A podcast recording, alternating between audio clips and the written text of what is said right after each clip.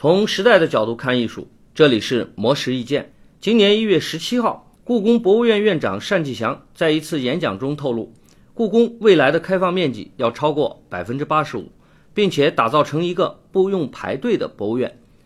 以此满足人们的文化需求。单霁翔在演讲中提及，之前《清明上河图》以及《千里江山历代青绿山水画特展》展出期间，都存在游客排队四五个小时，甚至等到凌晨的情况。故宫还为此发放了八百多盒方便面。可是，他们深刻地意识到，发再多的方便面都是暂时性的办法，关键还是要缩短排队等待的时间。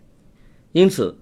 在《千里江山历代青绿山水画特展》开始几天后，故宫博物院对展厅实行发号分时段参观措施，每天免费发放十六个时段的号码，每半小时放行该时段的一百五十名观众进入参观。那些领到号码但未到参观时间的观众，可以先去看别的展览，或者喝茶、买东西，等到时间了再进去，从而解决排长队的问题。单霁翔也表示，要根本解决这样的问题，还是要多办高质量的展览，而不是抽风式的偶尔办一个。让游客有更多优质展览可以选择，不必扎堆儿在某一个展览上。此外，单霁翔还透露，故宫将于二零一八年五月一日开放故宫中最大的库房——南大库家具馆，未来也将持续增长开放的面积。而为了能配合开放的进程，故宫接下来需要做两件事：一方面是对古建筑进行修缮与布展，另一方面是将百分之五十员工的办公区域